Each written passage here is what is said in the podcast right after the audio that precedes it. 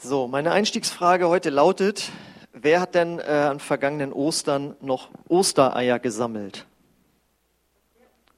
Ostern, letzte Woche war Ostern. Wer hat Ostereier gesammelt? Nur drei, vier, fünf. Ah ja, okay. Ja, wir sind ja jetzt auch eine Gemeinde im fortgeschrittenen Alter. Das sind aber die, die äh, Kinder offensichtlich haben. Und ich war letzte Woche auch mit der Familie von meinem Bruder und bei meinen Eltern. Und wir haben dann da Ostereier gesammelt, wo ich mit meinem Bruder früher gesammelt habe und jetzt durften wir zugucken, wie meine Nichten und Neffen das äh, gemacht haben. Und da hatte ich dann noch mal so, während man das so sieht, eine bahnbrechende Erkenntnis. Was ist das Beste und Wichtigste, was einem Menschen im Leben passieren kann? In einer intakten Familie groß zu werden. Amen. Und äh, jemand, der das erlebt hat, der kann das bestätigen. Und ich glaube, wer schon ein bisschen jetzt älter geworden ist und das nicht erlebt hat, kann das auch bestätigen. Weil das ist etwas, was einen zutiefst positiv äh, prägen kann. Warum? Eine Familie gibt Schutz und Sicherheit, fördert das eigene Wachstum sozial, mental, charakterlich, auch in den eigenen Gaben, die man äh, bekommen hat, weil man etwa, weil man einfach Teil von etwas Größerem, Stärkerem ist und wo man es gut mit einem meint. Das ist ja eine Familie, ein Schutz und Sicherheit, wo man es gut mit einem meint. Und äh, wir werden uns jetzt in den nächsten drei Wochen mit äh, dieser Thematik beschäftigen. Deswegen heißt die Predigtreihe auch dazugehören. Und äh, Beginnen möchte ich, oder die ersten beiden Teile, den dritten Teil macht dann Jutta am Muttertag, möchte ich natürlich was zur Gemeinde sagen, die Gott nämlich auch als Familie gesetzt hat, als ein Ort, äh, wo etwas Größeres, Stärkeres ist, wo, wo man es gut mit einem meint und wo man aufwachsen kann und äh, in Stärke und Sicherheit. Und deswegen heißt die Predigt heute, dazugehören, du darfst Teil von Gottes Gemeinde sein. Und dieser Titel kam mir, als ich den Predigtext äh, gefunden habe. Den finden wir im, Kap im Brief an die Epheser vom Apostel Paulus, Kapitel 2, die Verse 18 bis 22. Und da sagt er, durch das, was Christus für uns getan hat, können wir jetzt alle, ob wir Juden sind oder nicht, in einem Geist zum Vater kommen. Deswegen seid ihr nicht länger Fremde und ohne Bürgerrecht, sondern ihr gehört zu den Gläubigen, zu Gottes Familie. Wir sind sein Haus, das auf dem Fundament der Apostel und Propheten erbaut ist, mit Christus Jesus selbst als Eckstein. Dieser Eckstein fügt den ganzen Bau zu einem heiligen Tempel für den Herrn zusammen. Durch Christus, den Eckstein, werdet auch ihr eingefügt und zu einer Wohnung, in der Gott durch seinen Geist lebt. Ähm, gestern fanden von unserer Gemeinde aus wieder einige sogenannte Straßeneinsätze statt. Einmal waren welche mit den äh, Flyern von unserer Gemeinde und auch der Predigtreihe äh, in dem neuen äh, Wohngebiet dort hinten unterwegs und haben an 127 Haushalte äh, Einladungen äh, verteilt. Und wir waren mit einigen äh, wieder in der Lilienthaler Innenstadt unterwegs. Und gefühlt war es wieder noch besser als letzte Woche. Ich weiß nicht, ob ich das immer noch steigern kann, aber ich glaube schon. Und es ist wirklich so, es ist so, ich würde sagen, 80 bis 90 Prozent aller, die wir ansprechen, sind offen für ein Gespräch. Und die, die nicht offen sind, sagen, danke, nee, ich glaube nicht an Gott oder sowas. Ansonsten ist da, es ist eine Offenheit da. Und äh, es war so schön, ich konnte jetzt das erste Mal richtig, wie ich mir das vorstelle, vor Kick für jemanden beten, so mit, der hatte Knieschmerzen und Rückenschmerzen und äh, können wir dafür beten? Ja, und so, das war dann da hin und dann da gebetet und so. Er hat noch nichts gefühlt, aber für mich war das so stark in Lilienthal wirklich da, das zu tun, ja. Und, und man wird dann ja immer mutiger auch. Und das ist auch von Gespräch zu Gespräch. Du bist nachher richtig in so einem Flow drin. Deswegen nochmal die Einladung an alle, wenn du auch so ein bisschen freier werden willst und was erleben willst. Du bist danach sehr erfrischt. Und ähm, wenn wir dann Gespräche haben, kommen in der Regel immer zwei Vorbehalte raus. Einmal, ja, wenn es Gott gibt, warum passiert dann so viel Leid in der Welt? Das kennt ihr. Und das Zweite ist, dass dann irgendwann Bezug genommen wird auf eine der, der christlichen Großkirchen. Ja, was da jetzt schlecht läuft oder was in den letzten Jahrhunderten schlecht lief.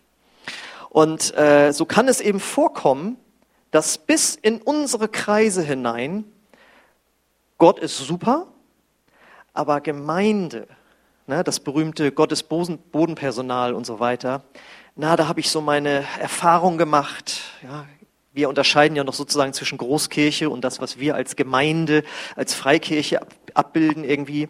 Aber ähm, ich möchte mit dieser Predigt einfach daran erinnern, dass es ein Vorrecht ist, dass wir als Christen Teil von etwas Größerem sein dürfen, nämlich der Gemeinde, der Kirche, wo wir geschützt wachsen können. Und dass es ein Vorrecht ist, erkennen wir in den Versen 18 und 19. Die lese ich nochmal vor. Durch das, was Christus für uns getan hat, können wir jetzt alle, ob wir Juden sind oder nicht, in einem Geist zum Vater kommen. Deshalb seid ihr nicht länger Fremde und ohne Bürgerrecht, sondern ihr gehört zu den Gläubigen, zu Gottes Familie. Muss ich daran erinnern, die Juden, also das jüdische Volk, die Israeliten, waren über Jahrhunderte die einzigen, damals im Alten Testament, die durch ein kompliziertes Tieropfersystem Zugang zu Gott hatten. Und alle anderen umliegenden Völker und Religionen hatten und haben das nicht. Und daran muss man sich immer mal wieder erinnern. Und ich wurde jetzt daran erinnert, als Freunde von mir, die in Thailand leben, äh, einen Urlaub in China gemacht haben. Das liegt ja dann quasi nebenan. Und die sind dann äh, auch an die Grenze zu Tibet gereist. Vielleicht kannst du mal das Foto machen. Ist doch schön, wenn man mal so einen Urlaub macht in so einer Gegend so, ne? Sehen wir ja auch gerne auf Postkarten und im Fernsehen. Und dann kann man das nächste Foto nehmen, so, ah ja, interessante Kultur, ah ja, da sitzen sie, die Gläubigen mit den Mönchen und so. Wenn man es aber aus christlicher Sicht betrachtet, können einem die Menschen leid tun weil sie sitzen da und mühen sich ab und sind auf der Suche nach Gott und haben keinen Zugang zu ihm. Und das sieht ja noch recht angenehm aus. Mach mal das nächste Foto. Dort seht ihr diese beiden. Das sind jetzt Fotos von diesen Freunden. Ne? Auf Facebook haben sie es gepostet. Seht ihr da diese beiden Menschen? Das sind Jugendliche. Die kriechen auf den Knien rund um das Kloster und beten dabei. Ob sie doch irgendwie der Gottheit irgendwie näher kommen mögen.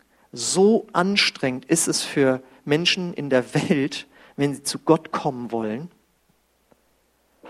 Und für uns, die wir an Jesus glauben dürfen, fällt diese Mühsal weg. Weil deswegen haben wir ja gerade Karfreitag und Ostern gefeiert, durch das, was Jesus getan hat am Kreuz, nämlich für unsere Verfehlung gestorben ist und dass er auferstanden ist von den Toten, weil er selbst nie was Falsches gemacht hat, sondern unsere Verfehlung getragen hat. Und wenn wir das glauben, können wir jetzt, wie eben diese Verse sagen, Zugang haben zu Gott dem Vater im Heiligen Geist. Das heißt, Gott hat das so einfach für uns gemacht. Er hat gesagt, ihr könnt so lange ihr wollt auf den Knien rutschen. Das hat ja Martin Luther noch gemacht. Als er in Rom besucht hat, hat er sich da die Stufen hochgeküsst da vom Vatikan um doch irgendwie Gott zu gefallen. Und irgendwann hat er die große Erkenntnis gehabt, wenn ich an Jesus glaube, dann gefalle ich Gott. Dann ist das, was ich falsch gemacht habe, was den Zorn Gottes erregt hat, zu Recht, wird dann weggenommen und mir wird vergeben. Und jetzt sagt Vers 19 eben, wir sind nicht mehr Fremde und ohne Bürgerrecht, was sein Volk, also seine Familie angeht. Das muss man ja dazu sagen. Wir gehörten früher, ja, wenn wir noch nicht an Jesus geglaubt haben, nicht zum Volk Gottes, nicht zur Familie Gottes. Und jeder, der noch nicht an Jesus glaubt, egal wo er lebt und wen er sonst wie anbetet, gehört noch nicht zu Gottes Volk. Und hier heißt es, wir sind jetzt nicht mehr Fremde. Bist du schon mal irgendwo fremd gewesen? Man kennt ja dieses Gefühl, wenn man auf einer Party eingeladen ist und vielleicht die einzige Person, die man kennt, ist der Gastgeber. Und sonst ist man da fremd. Und das ist ja manchmal nur ein Abend und wenn man einigermaßen kontaktfreudig ist, dann verändert sich das ja auch. Aber dieses, dieses, dieser Moment, alle kennen sich, aber du gehörst nicht dazu, du bist fremd. Das ist unangenehm. Oder wenn du früher als Kind mal zu Gast warst bei Freunden, ja, und du durftest da übernachten ist irgendwie schön, Gast zu sein, aber irgendwann hast du gedacht, ich bin ja hier nur Gast. Ich habe nicht, wenn du so willst, Rechte. Ja, ich bin nicht so vertraut mit den Eltern wie die von meiner Freundin oder von meinem Freund. Und jetzt möchte ich doch irgendwann dann auch wieder nach Hause, wo ich auch Bürgerrechte sozusagen habe. Gast sein ist mal nicht schlecht, aber zu Hause ist es dann doch irgendwie am besten. Ja, und damit versuche ich so ungefähr zu beschreiben, was er damit sagen will. Ohne Jesus sind wir Fremde und haben keine Rechte, in Gottes Volk zu sein oder da drin zu sein. Und um das nochmal deutlicher zu beschreiben, was es bedeutete damals auch, nicht zum Volk Gottes zu gehören. Da gibt's ja so eine interessante kleine Geschichte äh, um Jesus. Die finden wir in Markus Kapitel 7, die Verse 25 bis 27. Sofort kam eine Frau zu ihm, deren kleine Tochter von einem bösen Geist besessen war. Sie hatte von Jesus gehört und nun kam sie, warf sich ihm zu Füßen und bat ihn inständig, ihr Kind von dem Dämon zu befreien. Da sie eine Griechin war, die aus Syrophenizien stammte, sagte Jesus zu ihr, ich muss zuerst, meiner, zuerst zu meiner eigenen Familie und den Juden helfen. Es ist nicht recht, den Kindern das Essen wegzunehmen und es den Hunden vorzuwerfen. Gehört so zu diesen Versen so, was, das hat Jesus gesagt? Ja, hat er. Er war nämlich Jude und seine Mission war, die Juden zu erreichen nachher auch die sogenannten Heiden, die Nichtjuden, das war dann die Aufgabe äh, seiner ersten Jünger und Apostel. Aber dass er andere Menschen angesprochen hätte, das waren nur Ausnahmen. Und das ist so eine. Und er sagt es knallhart, du gehörst nicht zum Volk Gottes. Du bist fremd. Um dich kümmere ich mich nicht zuerst. Wer die Bibel kennt, weiß, weil sie so hartnäckig war und einen so starken Glauben hatte, heilt er dann die Tochter doch. Aber das gibt uns so einen kleinen Einblick. Äh, wenn du nachher in der Apostelgeschichte liest, also dann die Geschichte von den Aposteln und auch den ersten Jüngern, da geht der Apostel Petrus zu einem römischen Hauptmann und erzählt dem von Jesus und die werden Christen. Da kommt er danach wieder zu seinen Mitaposteln und muss sich erstmal rechtfertigen, wie er es gewagt hat, zu Heiden nach Hause zu gehen und mit denen da zu reden und mit denen Gemeinschaft zu haben.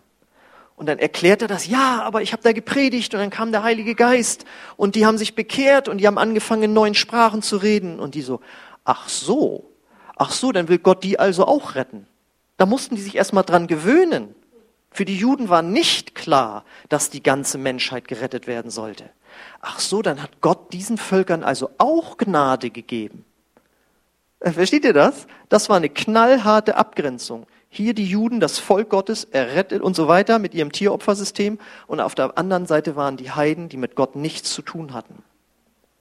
Deswegen kommen wir jetzt hoffentlich langsam dahin, was für ein Vorrecht es ist, dass wir zu Gottes Volk jetzt gehören dürfen durch Jesus, dass wir Teil seiner Familie geworden sind. Und wenn man eben sich zu Jesus bekehrt hat, Christ geworden ist, dann konkretisiert sich dieses Gemeinschaft haben mit der Familie Gottes in einer Ortsgemeinde. Nur zu Hause alleine zu sitzen oder noch mit dem Ehepartner und Lobpreis-CD reinzulegen oder im Fernsehen einen Fernsehgottesdienst zu gucken, das ist noch nicht das, was Gott unter Familienleben in der Gemeinde sich vorstellt, weil es konkret, konkretisiert sich in einer Ortsgemeinde. Und jetzt kommt eben dieser entscheidende Satz, und du darfst auch mit dazugehören. Das ist ein Vorrecht. Das ist keine Pflicht, sondern ein Vorrecht, dass du dazugehören darfst, wenn du an Jesus glaubst. So, jetzt aber die Frage, was ist die Gemeinde noch außer Familie? Und was hat es mit diesem äh, Vorrecht dazu äh, zu tun, dass man dazugehört? Da lesen wir jetzt weiter die Verse 20 ähm, und äh, bis 22 nochmal. Wir sind sein Haus, das auf dem Fundament der Apostel und Propheten erbaut ist, mit Christus Jesus selbst als Eckstein. Dieser Eckstein fügt den ganzen Bau zu einem heiligen Tempel für den Herrn zusammen. Durch Christus, den Eckstein, werdet auch ihr eingefügt und zu einer Wohnung, in der Gott durch seinen Geist lebt. Das heißt, die Gemeinde, also diese Menschen, also wir, das ist Gottes Haus, seine Wohnung, sein Tempel. Da lebt er drin. Ich bin ja mal im äh, New World Trade Center gewesen. Ja, das andere ist ja leider kaputt gebombt worden, aber dann wieder aufgebaut worden. Deswegen heißt es das New World Trade Center. Und das ist schon ein gigantisches Ding, da drin zu sein und dann von ganz oben auf New York, Manhattan runter zu gucken. Dann war ich auch noch im Empire State Building. Wenn du da reingehst, da kommst du dir vor wie in so einem Batman-Film, Gothic City 1920 oder so. Also ganz imposante Gebäude. Und wo ich unbedingt noch mal rein möchte, ist das Weiße Haus. Einmal, weil da der mächtigste Mann der Welt drin sitzt, egal wer das dann jetzt ist. Und weil ich schon so viele Filme gesehen habe, wo die im Oval Office sitzen und über die Geschicke der Welt im Grunde genommen entscheiden, wo Kriege stattfinden oder nicht, ja? Also das ist wirklich ein ganz enormes Machtzentrum in diesem Gebäude drin. Also, das möchte ich mir nochmal angucken. Aber wenn wir das jetzt lesen und verstehen, dann wissen wir, das größte Vorrecht und das größte Erlebnis ist es nicht, in einem von diesen menschlichen Gebäuden zu sein, sondern dort zu sein, wo Gott drin ist. Weil er ist die eigentliche Machtzentrale und Gott lebt und wohnt in seiner Gemeinde. Ja? Und das ist Ihnen auch nochmal ganz wichtig, damit ist natürlich nicht ein Gebäude gemeint. Wir sagen immer, ich fahre heute Nachmittag nochmal in die Gemeinde. Wenn man das genau nimmt, würde das bedeuten, du fährst in eine Menschengruppe rein, was ja nicht so nett wäre. Man müsste eigentlich genauer sagen, ich fahre heute noch ins Gemeindezentrum. Aber es ist viel zu lang, also kein Problem, kann man Gemeinde sagen. Nur es kann dabei dann rauskommen, dass man denkt, ja, das ist jetzt hier die Gemeinde. Und hier in diesen Räumlichkeiten ist jetzt irgendwie Gott. Aber das stimmt nur zum Teil. Wenn Gott hier drin ist, dann nur, weil wir uns jetzt hier heute treffen. Deswegen ist auch diese ganze Sache mit Notre Dame, ähm, das kann man alles symbolisch sehen, auch über den Niedergang. Da ist das Christentum nochmal vor unseren Augen abgebrannt oder so kann man sehen, ja. Das ist ein historisches Gebäude, aber das ist nichts Geistliches. Da ist Gott nicht in diesen alten Gemäuern irgendwie drin, sondern die Gemeinde sind die Christen. Sie bilden den Tempel und die Wohnung Gottes. Und das ist ein Vorrecht, in diesem Gebäude sein zu dürfen. Das ist die Machtzentrale der Menschheit. Das ist ein sehr wichtiges Gebäude. Und deswegen ist auch ganz wichtig, als Gemeinde sind wir was ganz Besonderes. Wir sind nicht nur irgendwie ein juristischer Verein. Wir sind auch ein juristischer Verein, weil sonst müsste wahrscheinlich hier dieses Gebäude über mein Privatkonto abgezahlt werden. Und ich würde natürlich gar nicht einen Kredit kriegen über mehrere hunderttausend Euro. Und es gibt auch keine Spendenbescheinigung, ja, sowas. Dafür ist das wichtig, dass wir als, wie man so sagt, als juristische Person äh, vor einer Bank oder dem Staat auftreten können. Aber die Gemeinde ist, das ist nebenbei, ja, die Gemeinde ist Gottes Tempel, Gottes Wohnung und das ist die wichtigste Organisation, die es gibt auf der Welt. Und ähm, sie ist die einzige Organisation, die eben das weitergeben kann. Wir können ja nicht von anderen Organisationen verlangen, dass sie das Evangelium weiterbringen. Das können wir nur wir tun. Und das Evangelium ist die Botschaft, dass eben zum Beispiel solche Menschen dort, die wir auf den Fotos gesehen haben, erlösen würde von den eigenen Anstrengungen, zu versuchen, zu Gott zu kommen und doch zu scheitern. Das Evangelium ist die einzige Botschaft, die uns in Verbindung bringt mit Gott. Und deswegen ist die Gemeinde die wichtigste Organisation auf dieser Welt. Und da heißt es jetzt eben, und Jesus ist der Eckstein. Mit Eckstein ist gemeint, er hat eine tra oder die tragende Funktion. Äh, und die ähm, ersten Apostel und Propheten haben mit ihrer Lehre auf Jesus aufgebaut, auf ihm als Person und auf seinen Lehren. Wie haben sie das gemacht? Sie sind rausgegangen, haben gepredigt, Menschen haben, das, haben da Ja zugesagt und sie haben gesagt, und jetzt komm mit zu uns dazu und wir bilden mit dir zusammen das Volk Gottes, die, die Familie Gottes, die Wohnung Gottes. Das ist wirklich ein Tempel, der gebaut wird aus einzelnen Menschen, Stein für Stein, Mensch für Mensch wird die Gemeinde aufgebaut. Und das ist jetzt über 2000 Jahre so gelaufen, das geht bis heute noch so. Und das bedeutet, auch du wurdest irgendwann mal Teil seiner Gemeinde, Teil seines Körpers, seiner, seiner Wohnung, seines Tempels, weil irgendjemand hat dir von Jesus erzählt und dann hat der Heilige Geist dich bewegt und geführt, hierher zu kommen, zum Beispiel vielleicht auch in eine andere Gemeinde, und dann wurdest du hoffentlich Teil einer Ortsgemeinde, weil es heißt ja im Geist, ja, der Heilige Geist führt Menschen, die Ja gesagt haben zu Jesus, als nächsten unbedingten Schritt hin zu einer Ortsgemeinde. Und ich weiß noch, wie das bei mir war. Mir hatte das keiner gesagt du musst jetzt in eine Gemeinde gehen, sondern mir war klar, wenn ich diesen Glauben, ich habe ja 23 Jahre nicht an Gott geglaubt, und wenn dieser Glaube sich so langsam aufgebaut hat bei mir über ein Dreivierteljahr und ich dann entschieden habe, ja, und ich glaube das jetzt und ich folge dir, dir nach, Jesus, das war so fragil, so empfindlich mein Glaube, so klein noch, ich merkte, ich brauchte Menschen, die das gleiche glauben wie ich. Ich war ja vorher so in der Rockszene unterwegs und alles musste cool sein. Und dann ähm, kommst du in die Gemeinde und da ist cool sein nicht das Wichtigste. Und dann musst du da erstmal mit diesen Werten da umgehen und so. Und dann, ich hatte da ja noch lange Haare und als ich dann in der Mensa war und, und ich war jetzt, ich glaubte an Jesus und die anderen alle nicht. Und hinten in der Ecke sah ich auf einmal einen, der hatte auch lange Haare und den hatte ich letzten Sonntag da auch in dieser Gemeinde gesehen. Und nur den zu sehen hat mich schon glücklich gemacht. Und dann gab es da zwei Gemeinden, äh, das waren auch so pfingstlich-charismatische Gemeinden. Da bin ich jeden Sonntag abwechselnd erst in die eine gegangen, dann in die nächste.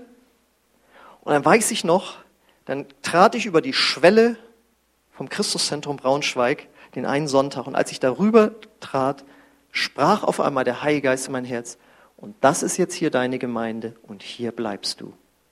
Da hatte keiner mit mir geredet. Das war, also natürlich, die haben schon mit mir geredet, aber keiner hat gesagt, hm, entscheide dich mal oder sonst was oder so. Ich weiß noch, wie ein Ältester damals äh, zu mir sagte so, ja, ist ja gut. Ein Freund von mir hatte sich auch bekehrt, wenn ihr euch verschiedene Gemeinden anguckt und so. Wir wollen ja hier niemanden vereinnahmen und so. Und ich so, oh, ist das schön. Die wollen mich nicht vereinnahmen. Es scheint keine Sekte zu sein. Oh, ist das schön und so, ja. Weil ich diese Erfahrung gemacht hatte, sagte ich auch mal zu zwei Gästen, also wir wollen ja niemanden vereinnahmen, man kann sich auch eine andere Gemeinde angucken, das kam dann nicht so an. Ach so, der will uns gar nicht haben. Also es ist ganz unterschiedlich, wie Menschen darauf reagieren. Für mich war es total wichtig äh, und andere brauchen es eben ganz anders. Ich will damit sagen, ob man in diese Gemeinde geht oder in eine andere, ist auch eine Sache des Nachdenkens, aber es ist, du wirst von Gottes Geist geführt.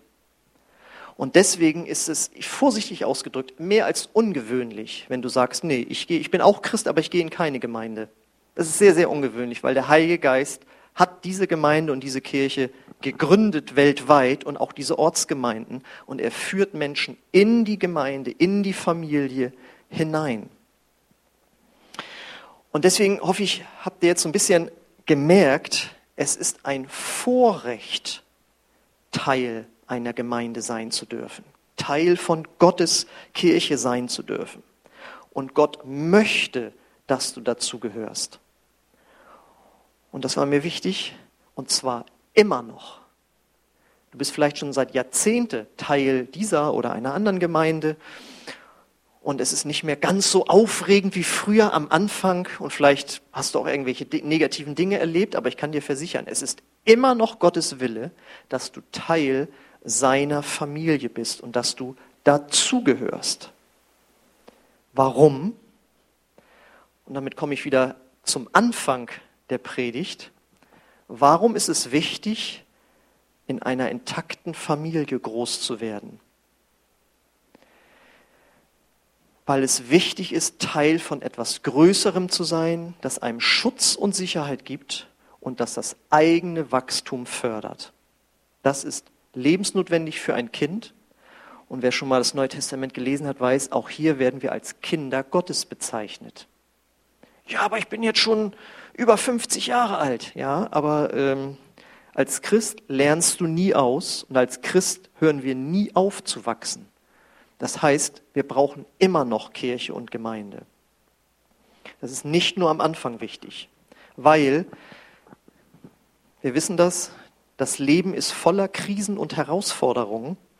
Und es ist wichtig, dass wir andere Christen um uns herum haben, die uns mit dann durchtragen auch. Ja, das Entscheidende ist immer die Gottesbeziehung, dass wir beten, dass wir sein Wort lesen. Aber Gott hat eben auch Menschen gesetzt, Geschwister gesetzt, die dir helfen, durch Krisen und Herausforderungen durchzugehen. Und wie wichtig ist es, dass Kinder das erleben, wenn sie in der Schule Mist erleben, ja, oder wenn sie nachher in der Pubertät sind und mit sich selbst nicht äh, zufrieden sind, dass jemand da ist, der mit ihnen darüber reden kann. Und seien wir doch ganz ehrlich, auch als Erwachsene können wir auf der Arbeit Mist erleben und uns auch noch nach 40, 50 Jahren hinterfragen und mit sich selbst unzufrieden sein. Und Gott will, dass wir in einer Familie sind, wo wir Teil von sind und wo wir dazugehören, weil uns das Sicherheit gibt. Das andere ist, dass es jetzt ja durch das Internet noch einfacher ist, sich falsche Lehren anzuhören oder anzusehen. Und es ist wichtig, man kann sich gerne überall inspirieren lassen, aber es ist wichtig, dass man sich auch Korrektur holt durch die Lehre, die in einer Gemeinde ist. Weil in der Regel, also unsere Gemeinde ist jetzt ja schon über 70 Jahre alt und wir gehören zum Bund freikirchlicher Pfingstgemeinden. Ja, die haben ein theologisches Seminar, wo Menschen sich über Jahrzehnte oder es ist ja sogar Jahrhunderte alte Lehren sich Gedanken gemacht haben, wie die Bibel auszulegen ist. Und es ist sehr einfach, sich irgendeinen heißen Prediger äh, reinzuziehen, der einem genau das sagt, was man gerne hören möchte aber wo man selbst dann doch nicht genug auch biblische, theologische Erfahrung hat, um das richtig zu reflektieren. Für mich war früher, als ich neu bekehrt war, alles, was ich bei uns in der Gemeindebücherei fand, also das war irgendwie, das war alles richtig. Ja, weil ich mir gesagt habe, ich bin so neu, wie komme ich dazu zu beurteilen, ob der da was Falsches erzählt?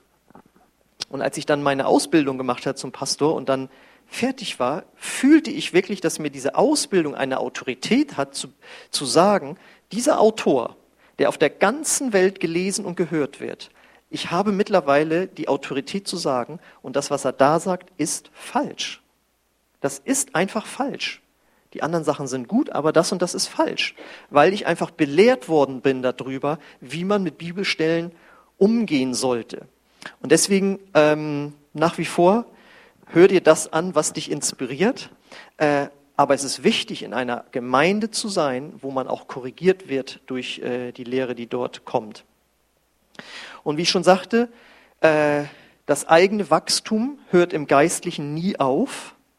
Und deswegen brauchen wir immer wieder die Ermutigung und Herausforderung durch andere, die einen Schritt weiter sind, äh, die vielleicht etwas machen, was du dich noch nicht getraut hast zu machen. Ja, da ermutigen sie dich.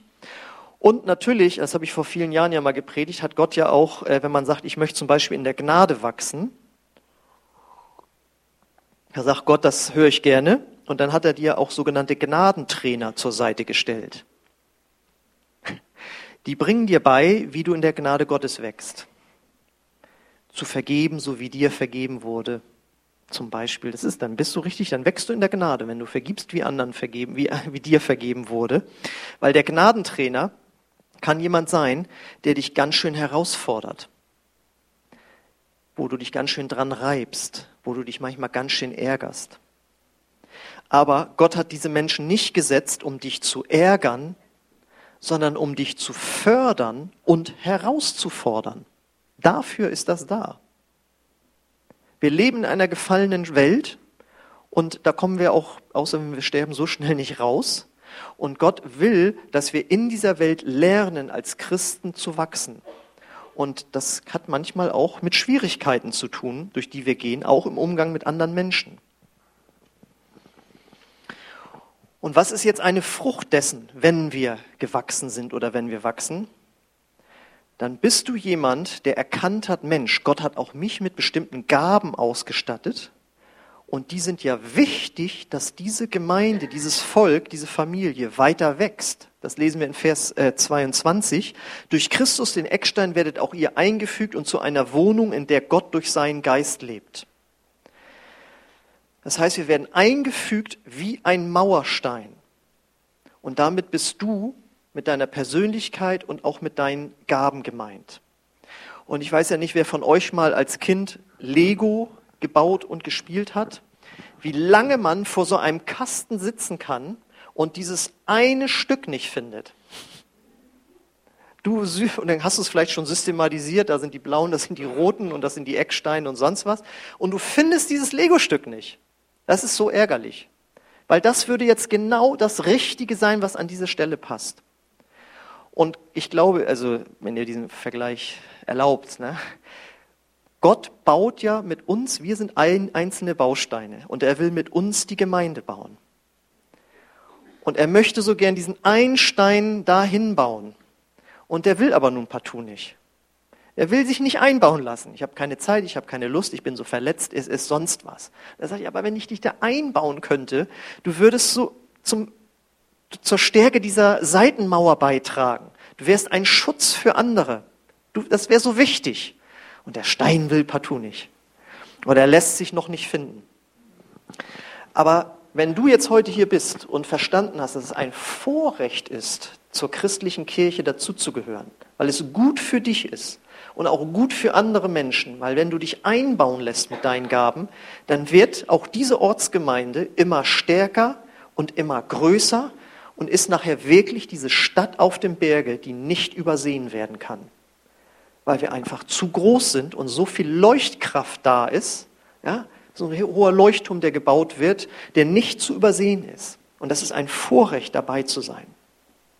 Deswegen lass dich von Gott finden und einbauen, damit die Familie Gottes größer wird und nicht zu übersehen ist. Ja, so eine Großfamilie ist schwer zu übersehen, wenn die ins Abteil reinkommt. Ja, und auch in der Nachbarschaft. Ja.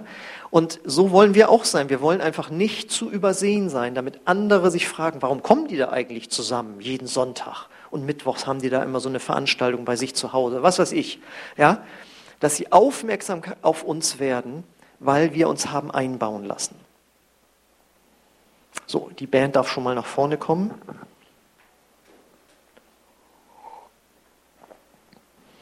Und was ich mir wünsche ist, dass wir ganz neu wertschätzen, was Gemeinde ist.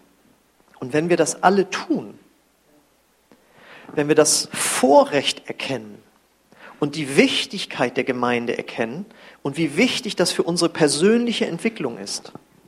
Und wir erkennen, wie wichtig das ist für die Menschen da draußen, weil wenn wir es ihnen nicht sagen, dann werden sie noch ewig auf den Knien rund um so ein äh, ähm, Kloster rum äh, rutschen, ja, weil wir nicht hingegangen sind, um es ihnen zu sagen. Jetzt muss Vielleicht ist ja hier eine Berufung für Tibet da, aber es gibt genug Menschen in dieser Stadt, die auf ihren Knien rumrutschen, weil sie nach Erlösung suchen. Sie wissen nur nicht, dass sie sie bei Gott finden. Und deswegen freue ich mich immer über jedes Gespräch, das wir dort haben. Also es ist wie so für mich am Samstagvormittag eine, wie eine Vitaminspritze. Das ist einfach fantastisch. Das ist einfach zu schön. Ja, und du kannst das auch tun, wir gehen ja auch auf diese Predigtreihe zu und du kannst Menschen einladen, hierher zu kommen, auf eine gute Art und Weise, um das Evangelium zu hören. Und dann werden sie hier sitzen und wenn der Heilige Geist dann zu ihnen spricht, dann werden sie sich hoffentlich auch einbauen lassen. So, und deswegen kommt jetzt die Frage an dich. Bist du schon Teil von Gottes Gemeinde? Oder bist du ein Dauergast? Wenn nein, dann entscheide dich doch dafür, einmal äh, Teil einer Gemeinde zu werden. Und wenn du schon Teil von einer Gemeinde bist, dann fang an, Gott zu danken für die Gemeinde, in der du bist. Such dir eine Kleingruppe, fang an, dich einzubringen mit deinen Gaben, lass dich von Gott einbauen. Sei der Legostein, auf den wir so lange gewartet haben, damit diese Mauer endlich komplett wird und wir da einen sicheren Schutz haben oder einen guten Ausguck, wie auch immer. Und die Frage natürlich auch jeden Sonntag, kennst du Gott, den Vater, überhaupt schon durch Jesus? Dann lass dich einladen, Jesus nachzufolgen. Das kostet dich nur dein ganzes Leben, aber du bist nur ein Gebet von Gott entfernt. Welch ein Vorrecht. Und wenn du hier bist und schon mal näher an Gott dran warst, dann lass dich neu rufen, ganz dicht an ihn ranzukommen, weil so am Rande rumzuschwirren, Du hast die Menschen da gesehen, die würden so gerne Teil von Gottes Familie sein. Und wenn du irgendwas bei dir innerlich passiert ist, weshalb du dich distanziert hast, Gott lädt dich ein, wieder zurückzukommen. Er vergibt und will dich wiederherstellen. Und so lass uns jetzt darüber mal nachdenken, wo stehst du bezüglich Gott, wo stehst du bezüglich seiner Gemeinde? Und äh, dann wollen wir Gott eine Antwort geben. Ich möchte danach gerne noch für euch beten. Ja, Herr, wir wollen dir danken dafür, dass wir zu deiner Gemeinde gehören dürfen. Danke, Jesus, dass du für uns gestorben bist, sodass der Weg zum Vater frei wurde.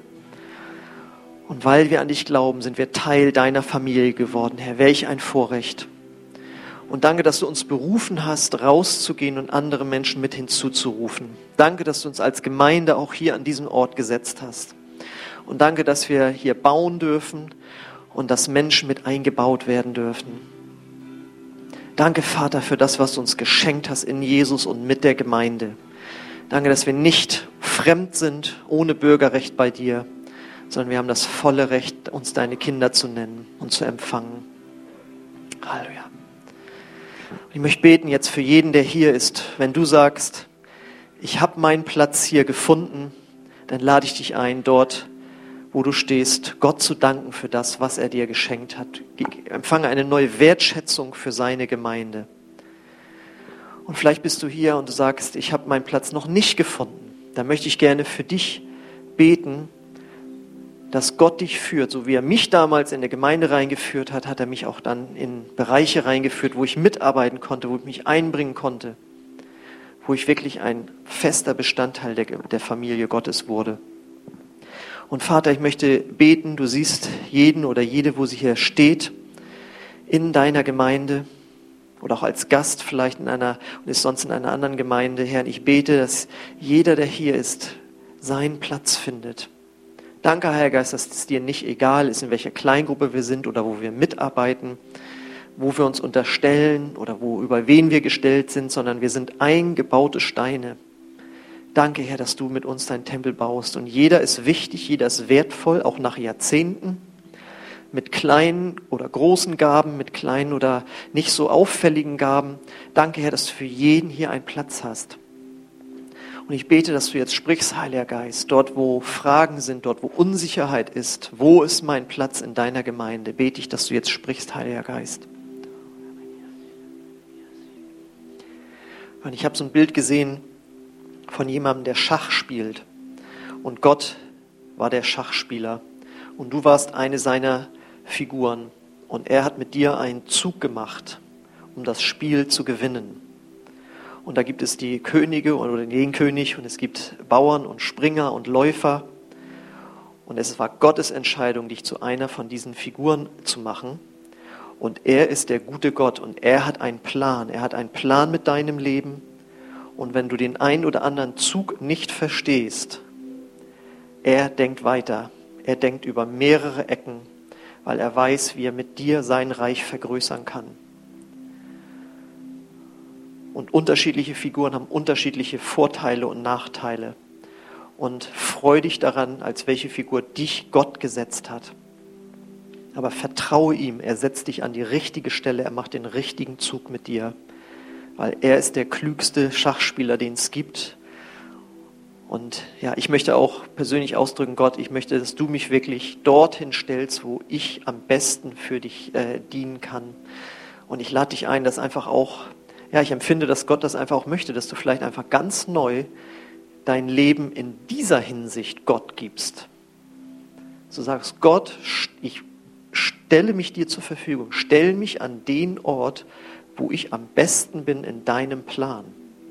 Hör auf, dich selbst irgendwo hin zu manövrieren, wo Gott dich gar nicht haben möchte, sondern lass dich von Gott an die richtige Stelle stellen. Wenn du das möchtest, lade ich dich ein, das einfach jetzt zu tun, Gott das als Bekenntnis zu geben. Gott, ich möchte dort stehen, wo du mich haben möchtest. Ich empfinde, dass das sehr heilsam ist für den einen oder anderen. Keine andere Figur zu sein zu wollen und nicht an einer anderen Stelle stehen zu wollen. Dein Moment wird kommen.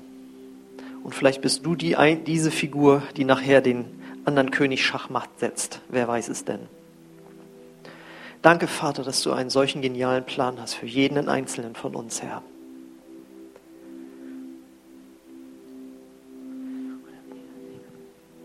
Und ich bete auch, Heiliger Geist, dass du kommst mit einer neuen Freude an Gemeinde, auch an dem eigenen Dienst, an dem eigenen Platz, an der eigenen Kleingruppe, wo man ist, Freude, Teil von Gottes Familie sein zu dürfen.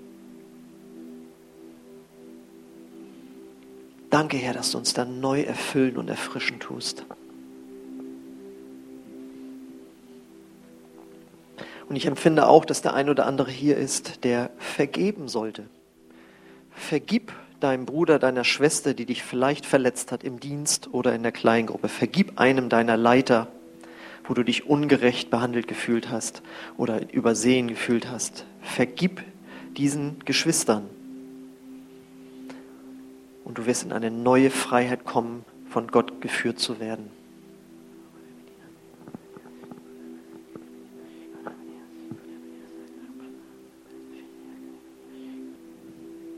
Ja, und ich möchte auch wie jeden Sonntag fragen, wenn du hier bist und noch gar nicht Ja zu Jesus gesagt hast, aber du empfindest, dass Gott dich jetzt ruft und er ruft jeden Menschen in seine Nachfolge, dann lade ich dich ein, dass du Teil von Gottes Familie werden kannst, wenn du es denn möchtest.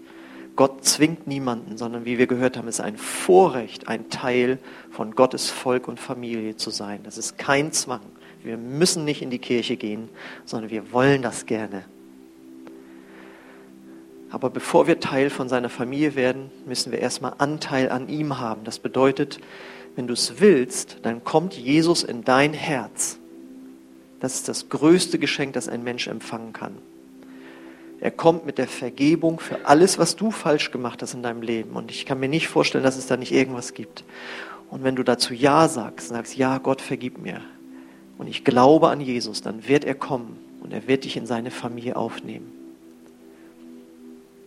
Und wenn du das gerne möchtest, dann lade ich dich ein, heute eine Entscheidung zu treffen. Ja zu sagen zu diesem Gott, zu diesem Jesus und das auszudrücken durch ein Gebet, das wir gemeinsam laut beten wollen.